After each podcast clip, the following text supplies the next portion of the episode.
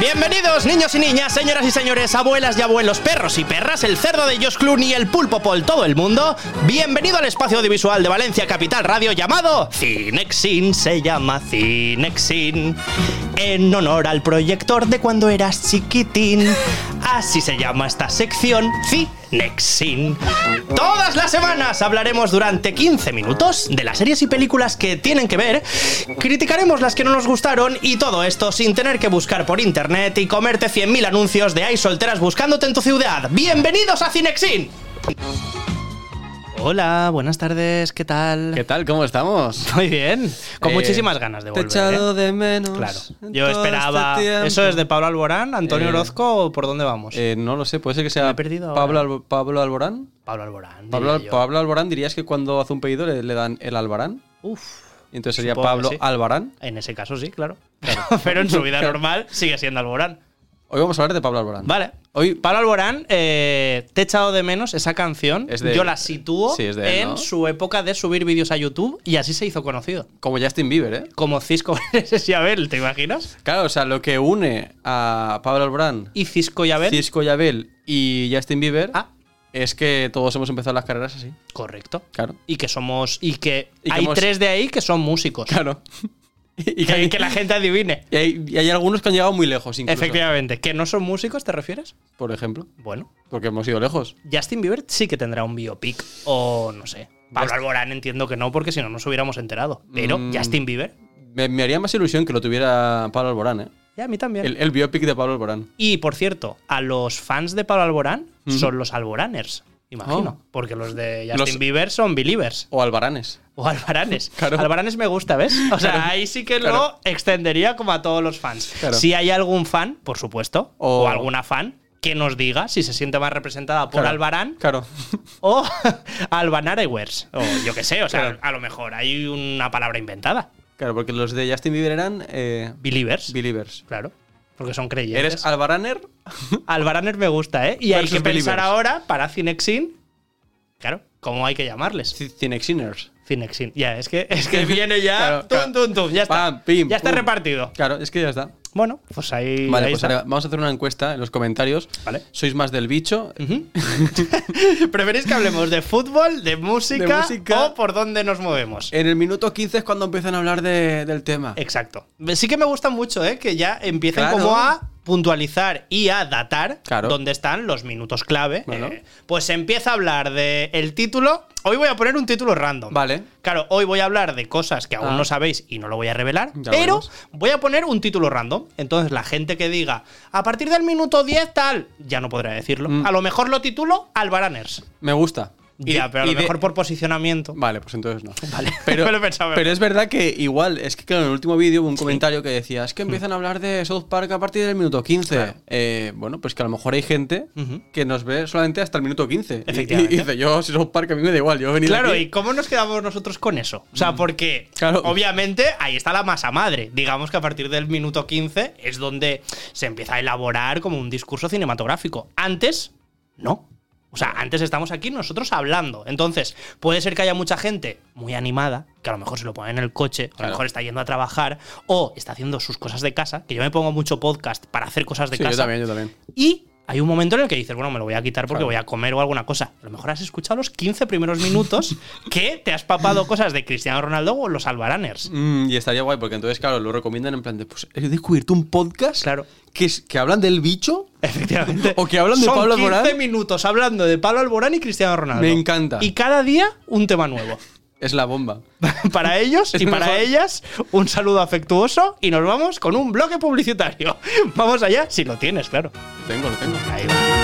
¡Hey! Este es un mensaje para todos aquellos que estáis buscando un regalo perfecto para alguien importante. Requisitos que sea práctico, divertido y económico. Tranquilos, desde Cinexin tenemos la solución. Gracias a Pam Plim Pam Plim Pam Plim Pam Plim Pam. Código Cinexin, regalos a piñón. Código Cinexin, todo será buena opción, les va a molar mogollón. Haz tu compra en pamplin.com y con el código Cinexin tendrás un regalazo con tu compra. He de decir que últimamente, Últimamente. y no sé por qué, la gente está utilizando el código Cinexin mucho.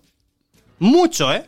Puede ser que sea por el regalo. Yo creo que el regalo, la gente ya sabía desde el principio que había un regalo. Puede Ya. ser que a lo mejor ahora hemos hecho más la intriga Mm, de es- hay un regalo, ya sabréis lo que es. Claro. O que a lo mejor han salido ahora los bañadores de Pampling. Eso puede ser también. Y la gente ya con el calorcito. No gente sé. de Latinoamérica no, porque ya sabéis que en cada país en el que estés te toca un clima u otro. Eso es verdad, pero es verdad que en el último programa dijimos que igual el regalo a lo mejor puede ser que fuera Claro. una, una cena con Cisco Greses. Efectivamente. Eso a lo mejor ha hecho que suba. Exacto. Puede ser, ¿eh? Puede ser que eso haya hecho. ¡eh! Pero viendo las gráficas, ha sido un ascenso que yo ahora mismo no me explico. Por lo tanto, yo os lo dejo ahí. Ahí está. Pamplin.com, ya si queréis rizar el rizo, barra ofertas. Código Cinexin. Y así ya os vienen las camisetitas de 10,90 euros. Mm. Están ahí frescas. Y vienen planchadas y todo. Exacto, planchaditas ya te vienen ahí con su bien. plastiquito y tal. Y con su albaraner Es está todo enlazado, Madre chicos. El mía. mejor programa del mundo. No. Oye, lo de presentarse a los, a los ondas, ¿cómo va? ¿Cómo funciona eso? Porque yo creo que este programa Habrá que llamar. habrá que llamar ya. Hola, onda. Bueno, Pampling, código Cinexin. Tenéis regalos. Ahora ya empieza época de cumpleaños, de verano, de regalos que a lo mejor tenéis en el armario. Y cuando os toque regalárselo a alguien, decís: Si ya tengo el regalo de Pampling, Claro. amigos. Pues ya está. Aparte, ya es que para cualquier ocasión. Exacto. Tienes una boda, te vas con una camiseta de Pamplin. Os va a venir muy bien. Así tiene que ser, ¿eh? Así debería ser la vida. Claro. En fin, amigos, eh, como los que vais a utilizar el código sois vosotros, y vosotros sois los auténticamente protagonistas de esta sección que hacemos maravillosa en Valencia Capital Radio, ya sabéis, todas las semanas, menos la semana pasada, por cuestiones Por que ahora mismo pues, ya, no, ya no tocan. Vamos a escucharos a vosotros, vuestra opinión. ¿Habéis ido a ver una película en masa esta semana? Es La Sirenita. Nosotros, Abel y yo, todavía no hemos ido. Bueno, hablo por ti, te estoy poniendo palabras No, no, en la boca. Yo no he ido, yo no he ido. Perfecto. No he tenido tiempo también. Muy bien, yo tampoco. Y quiero De ir, ¿eh? momento, yo también quiero ir. Pero Quedaremos, Todo- nos daremos la mano y disfrutaremos con Javier Bardem y compañía. dependerá de lo que Dependerá, exacto, Claro. de lo que diga. Por ejemplo, arroba a Villegas M, que nos dice esto sobre la sirenita. Buenas, pues tengo que reconocer que la nueva versión de La Sirenita me ha gustado más de lo que esperaba. Es verdad que algunos personajes como Flounder o la gaviota dejan, son, un poquito feos. Flounder pasa de ser un pez eh, achuchable a un pez que da cosilla a mirar. Pero bueno, se compensa con, con, con Úrsula. El personaje de Úrsula es espectacular. Las colas de la sirena, la piel escamada, pero queda precioso. Los efectos del fondo del mar, eso es una pasada. Una cosa que me daba mucho miedo es ver la canción Debajo del mar y creo yo que la han hecho, la han superado con crece, vamos. Bueno, yo creo que una valoración más que positiva, ¿eh? De momento, win. De momento, perfecto. Vamos con la siguiente, si os parece. Son todos recortes cortitos al pie Pum. de lo que opinan nuestros seguidores y oyentes. Por ejemplo, Aníbal barra baja cine en Instagram. Hay un aspecto que me gusta mucho más que la original y es que tanto Ariel como Eric, en lo referente a desarrollo de personajes, ambos están desarrollados, lo cual es genial. Muestra que son dos personajes unidos, dos almas gemelas en cuanto a espíritu y, e inquietudes intelectuales, lo cual es fantástico. Sombras, cosas que no me gustan, pues la batalla final es bastante carente de épica y la interpretación de Bardem, lo siento mucho, no me ha gustado. Es un gran actor, tiene papeles eh, fantásticos, pero he de decir que en esta película no consigue lucirse. Atentos a esto, ¿eh? Porque Javier Bardem, a Aníbal, le parece que más sin más, bastante plano. Luego estuve hablando un poquito con él por Instagram también. Y me decía que le había sorprendido mucho la actuación, porque estaba bastante plana. Y ahí se Javier. quedaba. Javier, ¿qué ha pasado? Pero Te has relajado. Ya, ya, ya. Pero hay otros oyentes que no opinan para nada lo mismo. Nosotros vamos a escuchar de momento a Marta Sacristán y a ver qué opina sobre la sirenita. Pues iba con pocas expectativas y la verdad que me ha encantado la película. Eh, los actores magníficos. No se me ha hecho nada raro que la protagonista sea de color, lo ha hecho fenomenal. Y han puesto las canciones originales de españolas, que eso yo creo que es súper importante. Mi amiga y yo estábamos cantándolas todas ahí en, en mitad de la película y no sé, me, me ha encantado. Os la recomiendo a todos muchísimo. A ver, generación de años 80, Claro, 90, es que... que- hemos crecido con esta película. Es que te ponen las Claro, canciones es que- y te vienes muy arriba. Yo recuerdo aún cuando fui a ver El Rey León, Sí, live bueno, action, bueno, bueno. que cuando ya sonó, la primera canción, estábamos todos con la piel de gallina increíble. Yo llegué a casa, cogí a mi gata como si fuera Simba. Claro, claro, claro. Bueno, bueno, Entonces, bueno, bueno. por eso son momentos únicos que realmente sabemos de sobra que Disney está estirando el chicle, quizás demasiado, Sí. ya lo hemos comentado, pero estos momentos no te los va a quitar nadie. Es verdad, es que nos gusta. Por eso. No sé si será la misma opinión que la de Loreline.92 en Instagram, que nos decía esto al respecto de la nueva película de Disney. Eh, a mí me ha encantado, tanto que la he visto dos veces. La he visto en versión original y en español. Eh, creo que es una película bastante bien lograda, sabiendo que es una película bastante técnica y con bastantes efectos especiales. Supongo que eh, quien sepa del tema eh, le encontrará sus fallos, pero para mí es increíble. Está bastante entretenida, a pesar de que dura más de dos horas y estoy en contra de que las películas duren tanto. Halle me ha encantado, o sea, mm, no se puede sacar nada malo a la actriz porque mm, creo que su actuación es increíble, eh, su voz es increíble y me ha encantado Javier Bardem y eso que no mm, soy muy fan de sus trabajos anteriores, pero aquí está increíble y me ha encantado la música, eh, la verdad es que mm, para mí de todos los live que he visto, mm, este es el mejor. Cuidado, que aquí pasa Cuidado. lo contrario, ¿eh? Cuidado, que aquí va a haber puño. Aquí nos vamos a que nuestra usuario y oyente, Loreline.92, dice: "Mm, Yo, los trabajos de Javier Bardem hasta ahora, pues tampoco me han dicho nada. Y en esta película lo he visto muy bien, que incluso tiene una química especial con Ariel. Bardem, te pido, "Ostras". te, te pido disculpas por mi comentario anterior. Exacto. ¿Sabes lo que pasa? Que Claro. al final somos muchos en este Sí, mundo. sí. Y que cada uno tiene unos ojos y un background y que cada uno ve con unos ojos totalmente diferentes Es la cierto, película. es. Estoy muy de acuerdo con Loreline, por cierto, de que las películas, y más si están eh, situadas o orientadas a un público infantil, lógicamente, que sobrepasen las dos horas, Sí. no es lo suyo. O sea, quiero decir, no debería ser lo suyo. Mm, pueden haber gritos en, Claro. la sala. Yo he visto películas Claro. con personas que no tienen más de 5 o 4 años y una película se hace larga. Sí. Si es más de hora y media, se hace larga. Mm, sí, sí, sí. Así que, bueno, nos apuntamos y cada uno obviamente tendrá su opinión. Mm. Esta es la mía y la de Loreline. Y por último, última opinión, nos vamos con Laura Goya, que opinaba así de La Sirenita. Hola amigos del cine. En general me ha gustado bastante, pero hay algunas cosas que me han chocado un poco.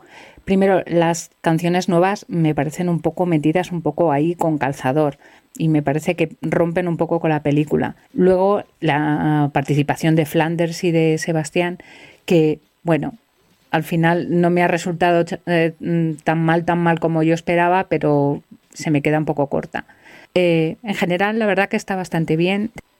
Bueno, si es que realmente. Yo creo que cuando ya te preguntan directamente, oye, Sí. ¿te ha gustado o no te ha gustado? Obviamente siempre vas a ver los claroscuros. eh, bueno, pues me ha gustado esto, a lo mejor no me he quedado de acuerdo con tal. Y más en una película que es un clásico. Ahí estamos de acuerdo. Yo, escuchando lo que nos dicen nuestros queridos oyentes, eh, me ha quedado claro que es ve a verla y, y ya saldrás de dudas. Ve a verla y ya hablamos tranquilamente. Vale, pues iremos a verla. Vamos a ir a verla 100%. Por cierto, quiero aprovechar este espacio para ver. mandar un saludo ¿A una oyente Ah. que me crucé, porque es que estaba en un Ah, festi y se sí. acercó una oyente, una chica muy maja. ¿Aquí en Valencia? Mm. Aquí en Valencia. Vi- Vicky se acercó y me dijo, ¿tú eres Abel de, Cine, de Cinexin? Ah, Tal?". sí, ¿eh? Y dije, ¡eh! Y me dijo, me encanta el podcast. Y dije, pues eh, eh, desde ahora tienes un amigo nuevo. Pues Así hago que- extensibles esos saludos. Sí, y le dije, te mandaré un saludo. Así guay. que, así que desde aquí, pues, Bueno, las promesas se cumplen. se ¿no? cumplen, se cumplen. Las cumplimos. Sí, sí, y además brindé con ella. Qué bien. O sea, que eso mola muchísimo. Bueno, pues ya amigos para toda la Para vida. toda la vida. Y, Vicky muchas- y muchas gracias por seguirnos. No, hombre, sí, eso a todos, ¿eh? Sí, sí, a todos los que nos escucháis. Os queremos. Ya sabéis, hemos escuchado ya las opiniones. Si tenéis más opiniones, Instagram, arroba ciscogreses Dale. o simplemente en YouTube. Os ponéis un comentario y nosotros lo leemos tranquilamente. Todas las semanas hacemos repaso de películas que hemos visto. Y como esta semana era la película de la semana, La Sirenita, Disney ha vuelto con mucha fuerza, está duplicando los ingresos de la última de Fast and Furious. O sea, Vaya, ¿eh? al final lo está reventando. Otra vez, Disney ha vuelto por la senda ganadora. Y por lo tanto, yo he pensado un poco y he dicho.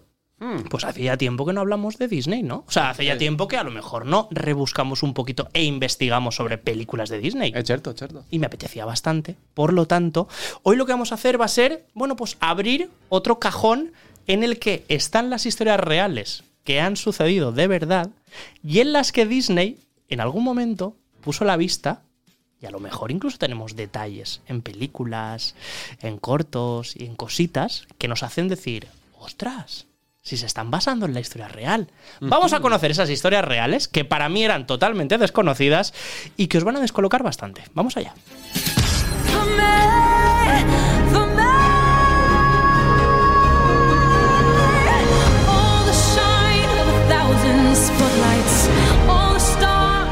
Vamos a ver, vamos a empezar muy fuerte, ¿vale? Porque Disney da para hablar, Sí. hay muchísimas películas, pero lo que os voy a contar ahora a mí me ha resultado increíble, ¿vale? Vamos fuerte y A lo ver. hacemos empezando con Frozen.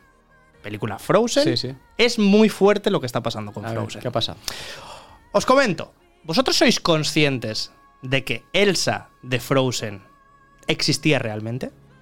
Me dejas de hielo. Muy bien, ¿eh? Muy rápido, además. Elsa, la protagonista de Frozen, se basa en una cantante de ópera mega conocida, mega famosa del siglo XIX. Más o menos sabíais esta historia. ¿La No, sabías, Abel? No, ni idea. Para nada, ¿verdad? Cero, cero, cero. Yo estaba investigando, ya sabéis que me gusta mucho investigar, abrir puertas, eh, abrir otra página que en ningún momento me hubiera metido, contrastar fuentes. Vale, pues las fuentes están contrastadísimas. Sabemos a ciencia cierta que Elsa, la protagonista de Frozen, se basó en una persona real Qué y bueno. además muy, muy conocida. Su nombre era Jenny Lind. Y Jenny Lind era una soprano muy conocida que la llamaban el ruiseñor se- eh, sueco. El ruiseñor sueco. Y ella fue el amor imposible de Hans Christian Andersen. ¿Pero qué, ¿Pero qué me estás contando? Efectivamente, vamos a poner Ay. a cada uno en su sitio, porque Ay. ahora habéis escuchado el nombre de Hans Christian Andersen, del cual hemos hablado muchísimo en Cinexin. sí, sí, sí. Ya sabéis, el autor, por ejemplo, de Pulgarcita, el autor, por ejemplo, de La Sirenita. Boom. No sé, hay muchísimos clásicos. El Patito Feo, que son obras de Hans Christian Andersen. Y vosotros decís, vale, estábamos hablando de Frozen, estábamos hablando de Jenny Lind, una cantante de ópera muy conocida. ¿Aquí qué pinta Hans Christian Andersen? ¿Qué has hecho?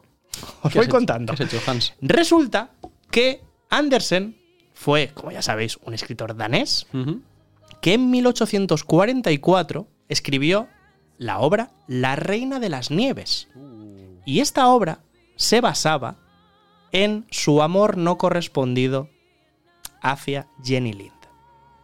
Él estaba prendado, quedó prendado de la belleza de esta cantante y hubo un momento en el que pensó que le tenía que pedir matrimonio Pero no hizo match. no hizo match. Jenny Lind le rechazó y le ofreció su amistad para toda la vida porque se llevaban muy bien, eran como hermanos. Pero le dijo, Hans, no me quiero casar contigo. Mm. ¿Qué hizo Hans Christian Andersen? Que ya le había dedicado, por cierto, dos obras y que, bueno, pues él tampoco iba con chiquitas, ¿sabes? Le había dedicado una obra que se llamaba El Ruiseñor directamente. Recordemos que ella la llamaban El Ruiseñor sueco.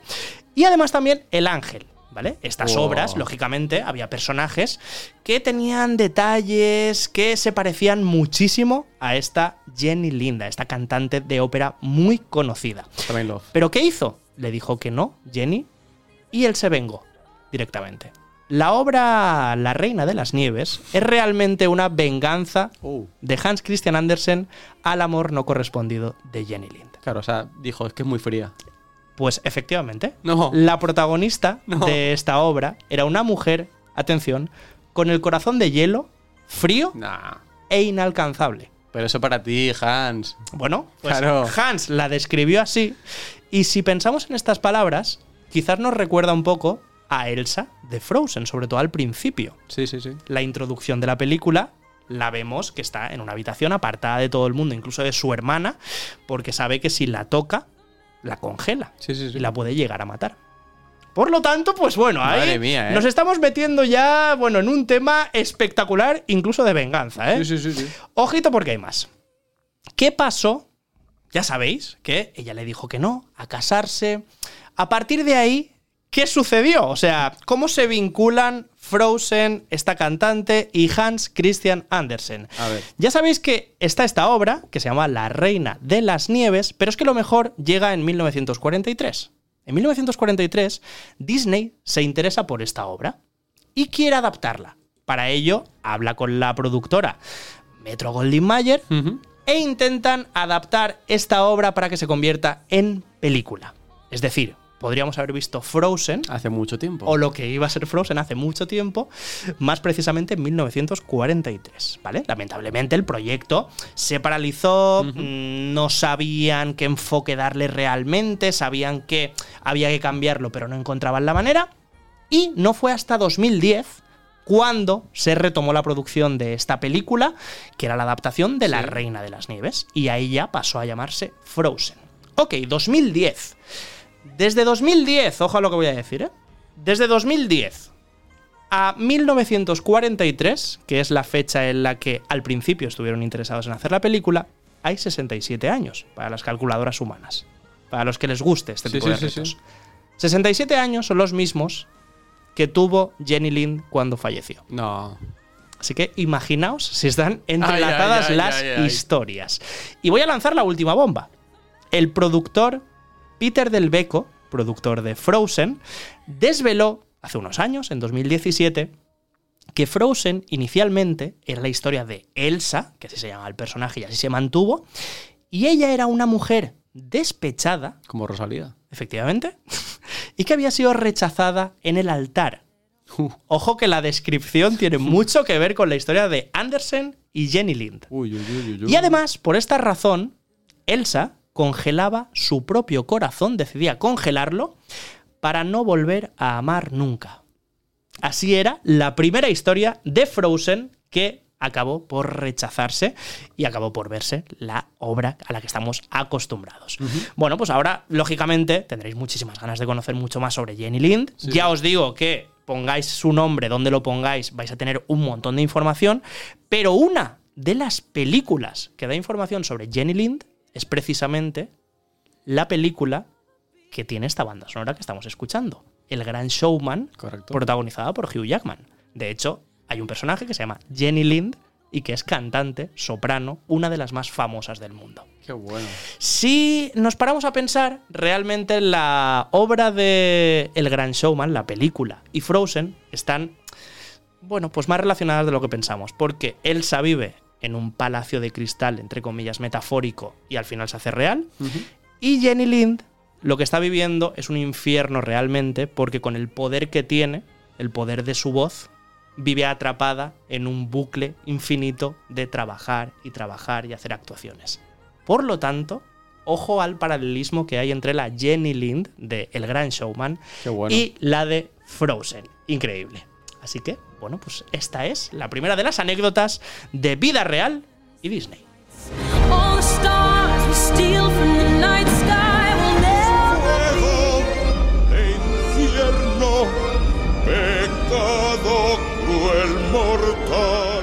Vale, segunda historia.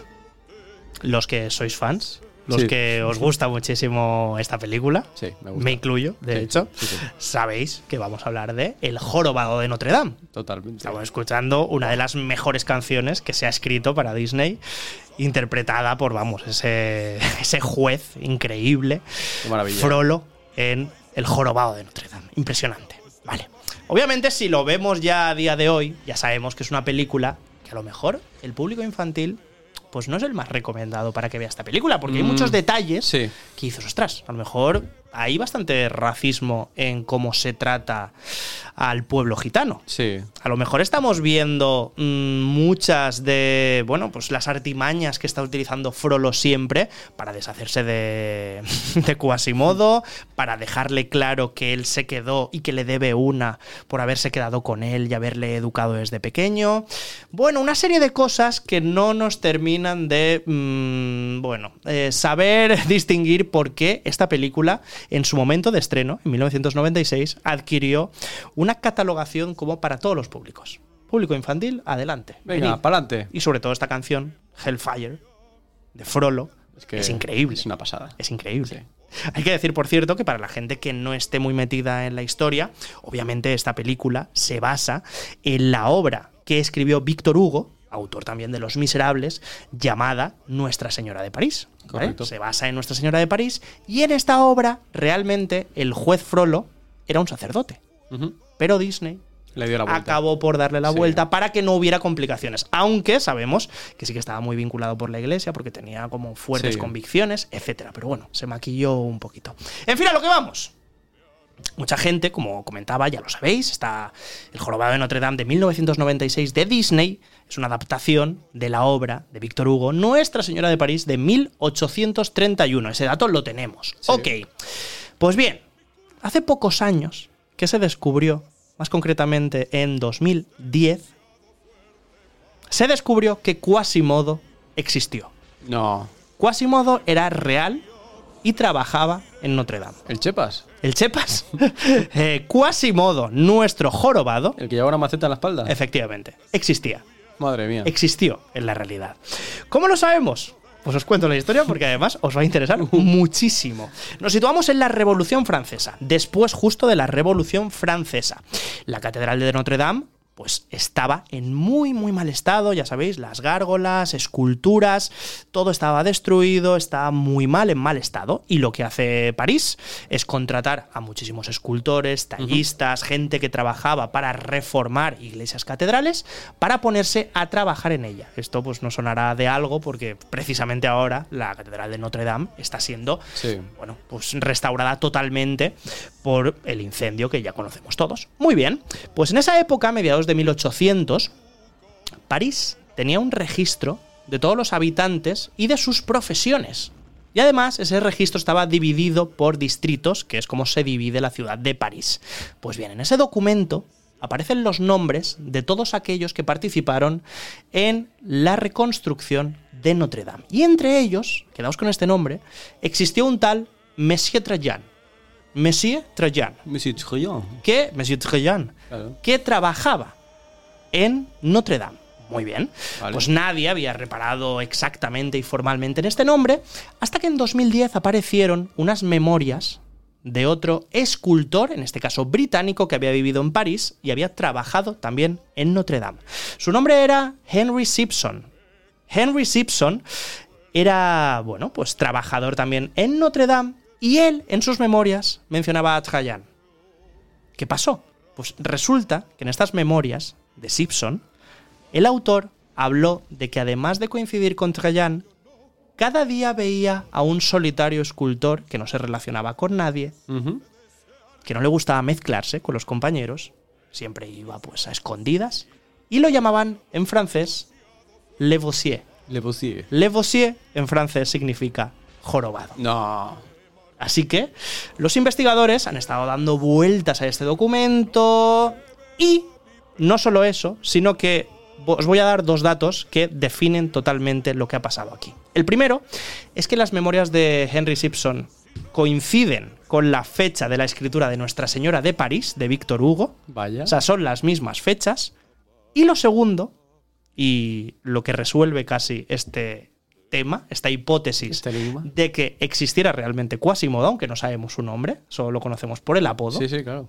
los investigadores han llegado a la conclusión de que Quasimodo existió porque en el registro de París de 1833 se habla del tallista Monsieur Trajan, como hemos dicho, se especifica que vivía en el distrito 6 de París, que era el mismo en el que se casó Víctor Hugo. Por lo tanto, hay muchas pruebas, quizás demasiadas, de que Víctor Hugo, Víctor Hugo Trajan, el jorobado, se encontraron y todos vivieron en el mismo lado y Víctor Hugo mía. pudo basarse en esa historia que estaba viendo todos los días en Notre Dame para escribir esta obra que adaptó el jorobado de Notre Dame. Me gusta. Increíble. Me gusta esto. A eh. mí me gusta muchísimo. mucho. Y lo que me gusta además es que, obviamente, eso. O sea, existieron Trajan, Simpson y Le Bossier. nuestro jorobado. Ay, el jorobado Notre Dame. Así que ya sabéis que Disney se adapta, o sea, adapta muchas de las obras que conocemos y que son de 1800, siglo XIX, siglo XX, pero muchas de esas obras están basadas en la realidad y están basadas en cosas que sucedieron de verdad. De momento, os he contado dos, Frozen y el jorobado. No sé si otras semanas descubriremos más, Abel. Bueno, si quieren saberlo, que estén pendientes, ¿no? Comentarios. O comentarios. Podéis mandarnos mensajitos. Claro. eh, Podéis poner ahí, oye, que me Solo faltaría. mucho, os odio. eh, Exacto. Lo que queráis. Oye, que soy un albaraner. Ah, o- exacto. Todo lo que sea. Sí. O un jorobader. Exacto. Bueno, si sois jorobaders. Yo, soy- yo me considero jorobader en el sentido jorobader. de que me gusta mucho y a lo mejor también tengo un poco de joroba. Incluso eh, pueden ser como de Elsa, ¿cómo serían? Els, ¿Elsers? Elsers. Elsers. Bueno, vamos a dejar igual con la S sonora. Bueno. Semana que viene No. volvemos con muchas más tonterías y cosas de verdad que sorprenden. Puro, gitanas duele